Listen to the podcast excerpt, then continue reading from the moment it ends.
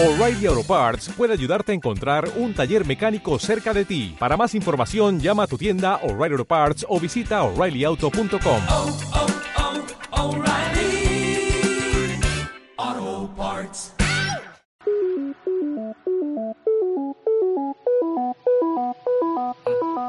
Hola, ¿qué tal? Bienvenidos a este segundo episodio de Artbox, patrocinado por Vital Architecture. Mi nombre es Miguel Murillo y nos acompañan Hola, yo soy Daniel. Hola, yo soy César. En este segundo episodio de la segunda temporada vamos a hablar sobre un tema muy recurrente, que es el tema de la autoconstrucción, que ese creo que la mayoría lo hemos escuchado, lo hemos visto, y bueno, más especialmente por los que se dedican al, al sector de la construcción, ya que es un tema muy común en, en, en México. Entonces, en este episodio vamos a estar abarcando diferentes factores que impactan directamente en este tema, desde la, desde la sociedad hasta las responsabilidades como profesionistas. Vamos a estar viendo ambos lados,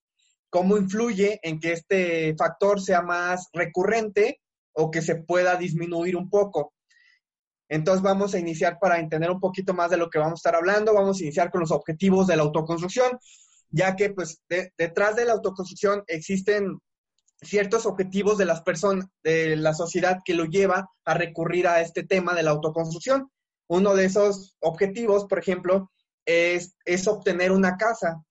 crear un patrimonio, crear un techo propio, o dejar de rentar, o dejar de, no sé, en ocasiones, por ejemplo, llega a ser común donde este, la familia vive junta, toda la familia completa,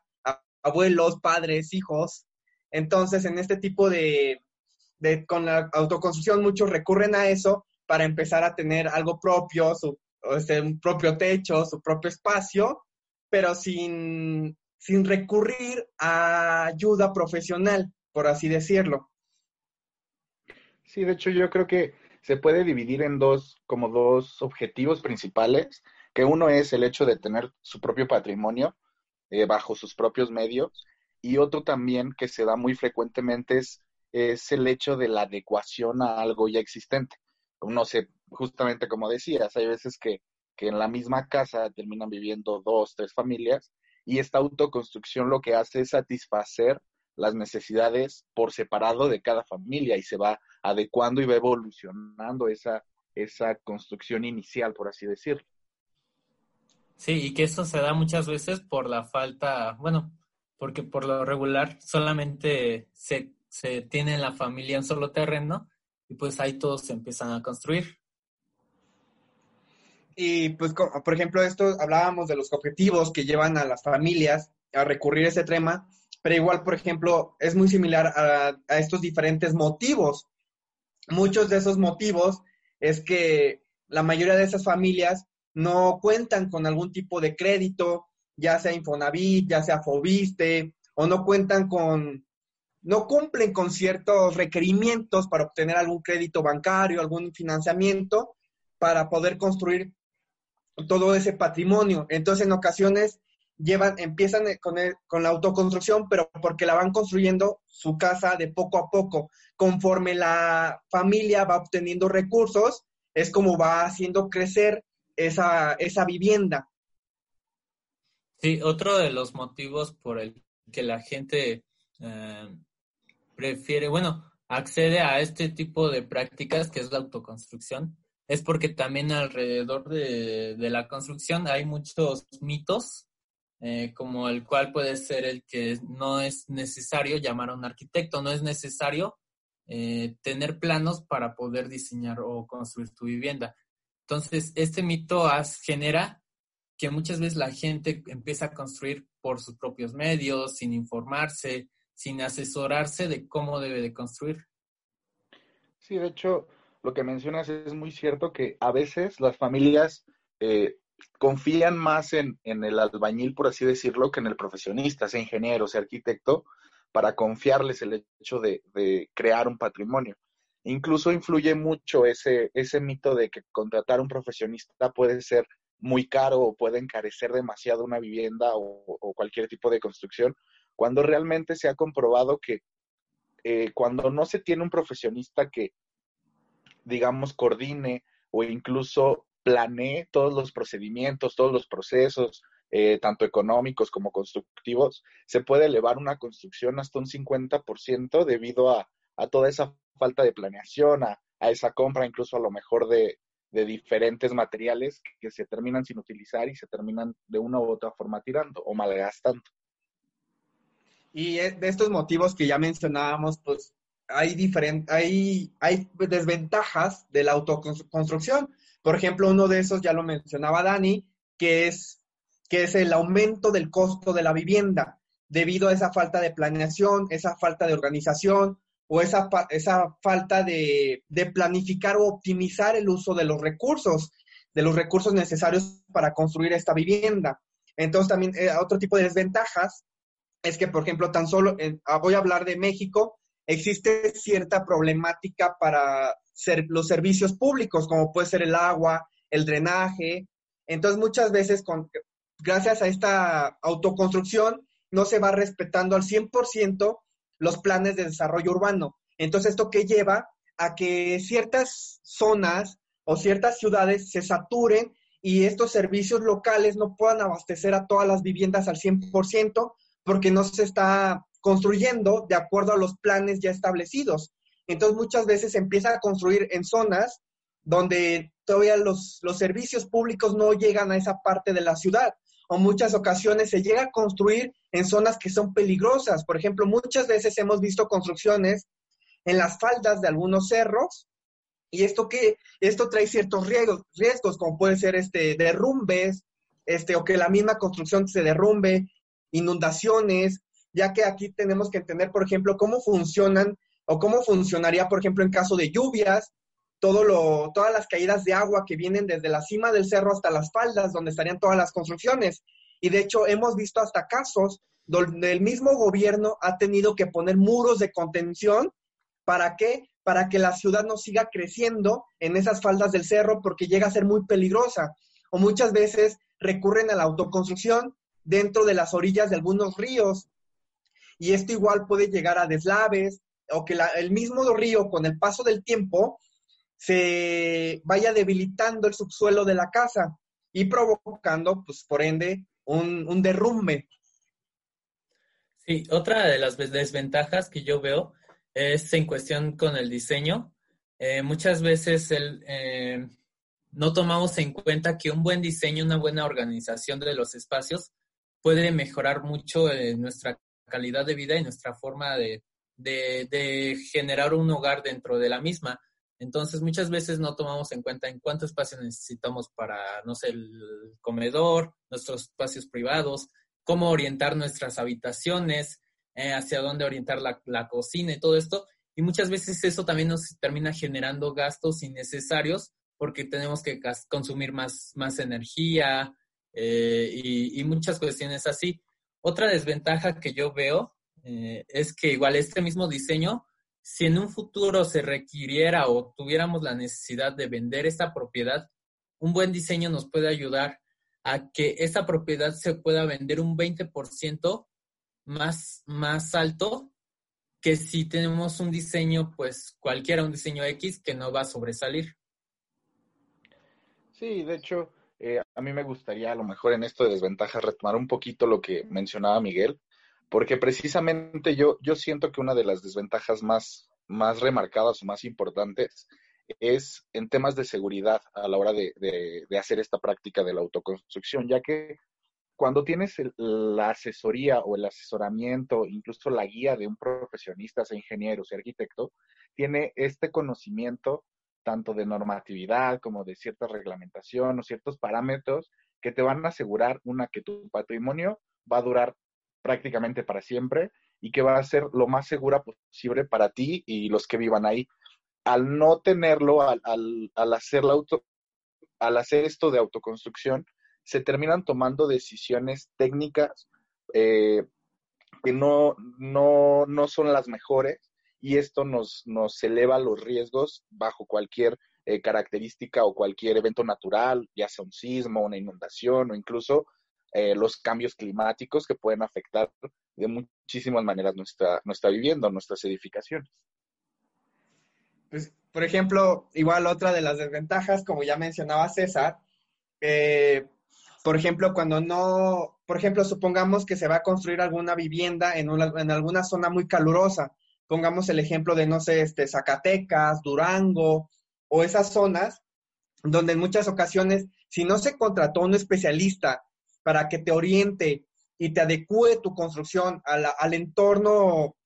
al entorno natural, pues sí, van a esa construcción va a tener ciertas deficiencias que va a implicar incomodidades, falta de confort y hasta mayor gasto, como decía César, en energía eléctrica, ya sea por algún sistema de aire acondicionado o X cosa. Entonces, muchas veces cuando el especialista se llega a contratar, él los puede ayudar a que esta vivienda esté correctamente orientada, se utilicen los este, materiales correctos, los más adecuados a la zona.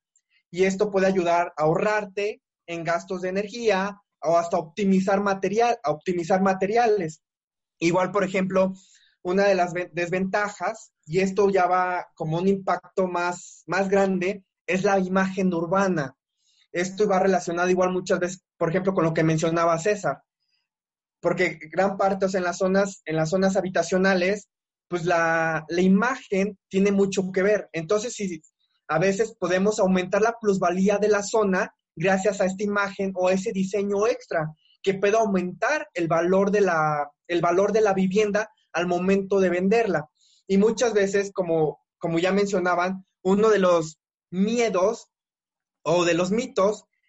es que, por ejemplo, no sé, que todo el, toda la vivienda se tenga que construir de un solo golpe, cuando muchas veces se ha visto este, estudios o algunos arquitectos o X cosa que han desarrollado algunos diseños, algunos diseños que se pueden ampliar a un futuro sin implicar mayores gastos en cimentación o en estructura o X cosas, sino que ya están planeadas, porque muchas veces cuando existe una autoconstrucción y la familia ya creció o se necesitan mayores, se necesitan más espacios, en ocasiones se llegan a derribar muros, se llegan a romper losas o se llegan a lastimar elementos estructurales. ¿Y esto qué implica? Implica pues un gasto, porque al final lo que te haya costado construir ese muro o esa losa, si en un futuro lo vas a derribar, pues es dinero tirado, dinero desperdiciado. Y cuando tenemos una correcta planeación de que, no sé, en, en el presente únicamente podemos tenemos los recursos para construir cierta, cierto tipo de vivienda, pero se puede hacer la planeación para que se deje todo listo, para que en dos años, tres años, etcétera, se pueda ampliar esa construcción sin implicar mayores gastos o daños a la estructura misma. Porque, por ejemplo, hace tres años que fue lo del sismo, muchas casas, muchas casas de las que fueron dañadas, lo que nos dimos cuenta es que eran viviendas que recurrieron a eso, a la autoconstrucción y que no utilizaron ciertos sistemas o no adecuaron la estructura al, tipo de suelo que tenían o al tipo de zona que tenían. Y como muchos dicen, este, como, como existe el dicho de que los terremotos es el supervisor de la moral arquitectónica, pero muchas veces cuando recurrimos a la autoconstrucción, entonces podemos crear ese tipo de viviendas deficientes en cuanto a estabilidad o estructura. Entonces aquí, por ejemplo, ya mencioné un poquito el impacto que tiene a, nivel, bueno, un poco más grande, que es el impacto en las ciudades, en la imagen urbana. Entonces ahora vamos a entrar con ese tema. ¿Cómo impacta eh, a nivel local? O sea, ya abarcando toda la ciudad y no únicamente la vivienda o a la familia. Eh, yo creo que en cuanto al impacto en la ciudad, eh, podemos tener muchas cosas negativas. Por ejemplo, eh, como bien mencionaban, muchas veces en nuestras viviendas, pues que ya la hermana ya se juntó, ya tuvo un bebé y ahora van a construir como su, su pedazo de construcción y todo eso. O que los abuelitos ya se pasaron a vivir igual con la familia y entonces ahora hay que construirles un pedazo de, de techo también para que se queden a vivir aquí con nosotros. Entonces, todas estas modificaciones, muchas veces lo que termina pasando en las viviendas es que se acaban las, las áreas verdes eh, que nos son muy importantes en las viviendas para que el agua se filtre. Eh, esto nos puede llegar a afectar porque eh, muchas veces las ciudades se inundan por esta falta de filtración que hay de las, de las viviendas, de las avenidas hacia el subsuelo y termina generando muchas afectaciones. El seguir construyendo, como decías, hacia arriba de los cerros, todo esto, termina generando derrumbes, termina haciendo que las ciudades se vayan modificando de manera negativa. Sí, de hecho, eh, aparte de, de, toda esta falta de planeación, o incluso esta, esta falta de orden que puede existir en las ciudades, eh, se genera un, es como, ¿cómo decirlo? Es como un previo a, a, por ejemplo, no sé, conflictos viales en el futuro. ¿Cuántas veces hemos visto en las ciudades que de repente una zona empieza a crecer, pero empieza a crecer de manera desmedida, de, manera poco planeada, que lo único que genera es que a lo mejor las vialidades que se tenían contempladas con el tiempo dejan de ser suficientes para, para el uso diario. Eh, esto mismo empieza a generar daño, daño a los pavimentos, empieza a generar eh, un exceso de basura, excesos de, eh, no sé, de, de, contaminación tanto visual como contaminación auditiva. Y lo único que hace es que al final esas ciertas manchas o manchones de crecimiento poblacional desmedidas eh, bajan el valor de, de, la zona o de los terrenos y baja por lo tanto su plusvalía. Creo que es importante eh, saber que a veces no, no se entiende cuando, cuando hablamos de construcción de cierta normatividad o ciertas características que existen de planeación urbana. O sea, ya no solo hablando de, de, o sea, de qué se puede construir y qué no, sino de en dónde sí y en dónde no. Y esto a la larga nos termina trayendo muchos problemas y, muchísimo gasto incluso, eh, pero esto para las ciudades. Pues como ya mencionaba Dani, este, pues es, la autoconstrucción pues tiene un impacto muy grande en las ciudades. Y como ya les había comentado anteriormente, este, uno de esos impactos es el abastecimiento de los servicios, llámese drenaje, este, el agua, el agua bueno, la, la red hidráulica, la red eléctrica, etcétera. Entonces, aquí tenemos que también considerar todo eso, porque en muchas ocasiones me ha tocado conocer casos de familias que han recurrido a la autoconstrucción y han construido en zonas donde no existen estos servicios. Entonces, ellos han tenido que contratar pipas o que construir este, algunas adaptaciones extras para, para pues, lo, todos los desechos orgánicos y ese tipo de cosas. Entonces, implica también un gasto mucho mayor. Ahora, por ejemplo, vamos a entrar un poquito más este, con lo que es la autoconstrucción y su relación con los orígenes de la arquitectura vernácula. Hablando desde un, desde un aspecto como arquitectura vernácula, es arquitectura un poco más tradicional y esa construcción que se ha hecho con los medios que se tiene a la mano. Eh, bueno, yo creo que esta arquitectura pues termina generando como identidad y sobre todo termina haciendo que la gente pues se identifique con un cierto tipo de construcción, ¿no? Porque todo esto se va pasando de generación en generación, eh, de los papás a los hijos, y siguen construyendo con el mismo, um, ¿cómo se dice? Con el mismo sistema constructivo, con el mismo tipo de materiales, y va generando una identidad dentro de la, dentro de la, dentro de la colonia o el lugar donde se está construyendo. Sí, al final hay que, hay que entender que muchas veces, o, algo muy frecuente en la autoconstrucción, es que se termina construyendo lo que tú viste y te gustó. Al final es como yo vi eso y terminan imitando lo que, lo que está a sus alrededores, tanto en sistemas constructivos como en colores o como en, en diferentes aspectos, que lo que termina haciendo es que con el paso del tiempo, eh, esto como bien decía César, genera una identidad, genere eh, como ciertos parámetros, al menos en lugares muy específicos, por ejemplo, en los, en los pueblitos mágicos aquí eh, en México, que llegamos a ver, no sé, todos, todas las construcciones son a misma altura, con acabados muy similares, pero es precisamente por eso, como terminan viendo cosas que les agradan, se terminan adaptando y se terminan replicando de muchas maneras. Y aquí también tenemos que entender, por ejemplo, la relación que, se, que tienen los profesionistas o la responsabilidad que tienen los profesionistas para ayudar con este problema de la autoconstrucción. Uno de esos es, eh, es tener mayor empatía a ese tipo, a ese,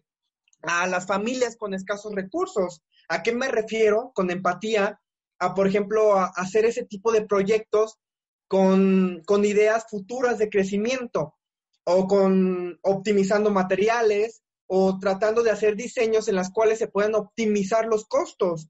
porque muchas veces se, se cae en este hoyo donde nada más se piensa en uno mismo, en obtener una buena rentabilidad como profesionista y no se, y se deja a un lado ese pensamiento de impactar en la sociedad, de tener un impacto positivo. Entonces, en este tema de la autoconstrucción, también tenemos que tener esa empatía, porque al final ese mito de que un arquitecto sale caro, pues en muchas ocasiones por algo lo comentan, porque hay veces que sí hay, hay profesionistas que pues no piensan tanto en el cliente, sino que piensan más en uno mismo. Entonces, por eso aquí comento de que hay que tratar de tener o de ayudar o de tratar de tener ese impacto social positivo. Sí, como bien comentas, es parte de nuestra responsabilidad el,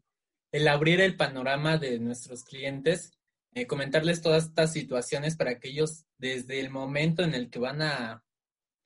a hacer sus diseños, vayan pensando en, el futuro, en cómo va a ir eh, creciendo la familia, en que también poderles ofrecer eso que, que tantas veces nos hace falta, por ejemplo, en Iztapalapa, muchas veces se sufre con el agua. Entonces, ofrecer estos sistemas de recolección de agua pluvial, este, calentadores solares y demás sistemas que puedan ayudar a, la gente y que también ellos vean el contratar a un arquitecto muchas veces puede salir mucho más productivo que el no hacerlo. Sí, creo que eh, efectivamente, otro, otro de los de las responsabilidades que tenemos de alguna manera, con, tanto con los clientes como con las personas que lleguemos a conocer, es intentar como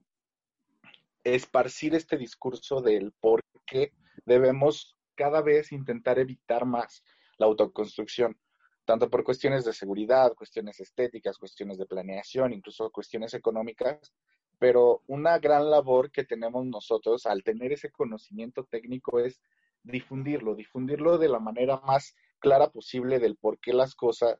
de la manera más concisa del por qué esto sí, por qué esto no, y no solo decir porque yo lo sé o porque yo lo quiero así o porque tiene que ser así, sino muchas veces tenemos que poder hablar con un lenguaje común para que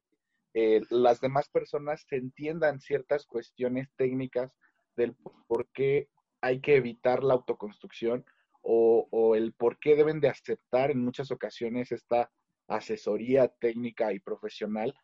precisamente para darle tanto más valor a, las construcciones como por cuestiones de seguridad, como por cuestiones de plusvalía futuro.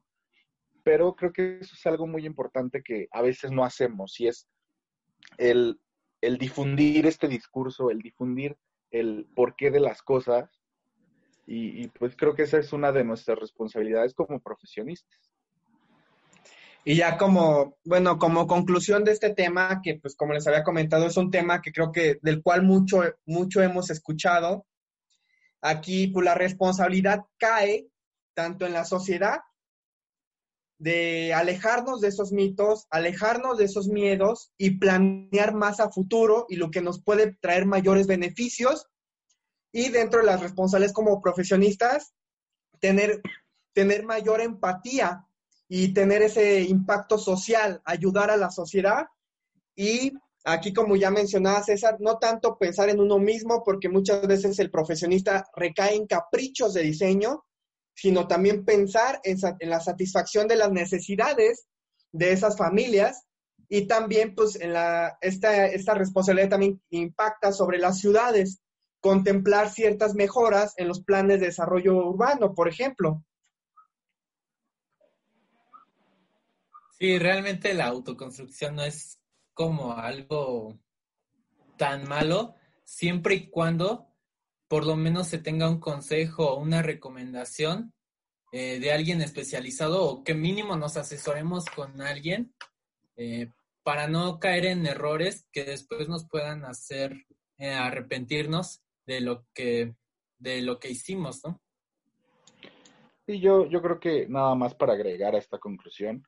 creo que al final esto es una cuestión de responsabilidad mutua, tanto de aquel que practica la autoconstrucción como de nosotros mismos que, que a veces nos cerramos a, a, el, si te cobra más barato el albañil, un decir, este, pues vete con él, él, él no lo va a hacer igual o no va a estar igual de bien hecho, sino que a veces tenemos que ceder en ambos, en ambos partidos y entender que todos nos podemos apoyar, tanto en cuestiones sociales como en cuestiones de planeación, como en cuestiones de asesoramiento incluso, para que al final, eh, cuando se, se busca tener un patrimonio, lo que queremos es que dure para siempre y que no pierda su valor. Con esto, pues ya finalizaríamos este episodio de la autoconstrucción. Muchas gracias por escucharnos. Recuerden seguirnos en nuestras redes sociales y aún sigue vigente la dinámica para ganarse un curso de Revit en línea totalmente gratuito. Gracias. Hasta luego. Adiós. Bye.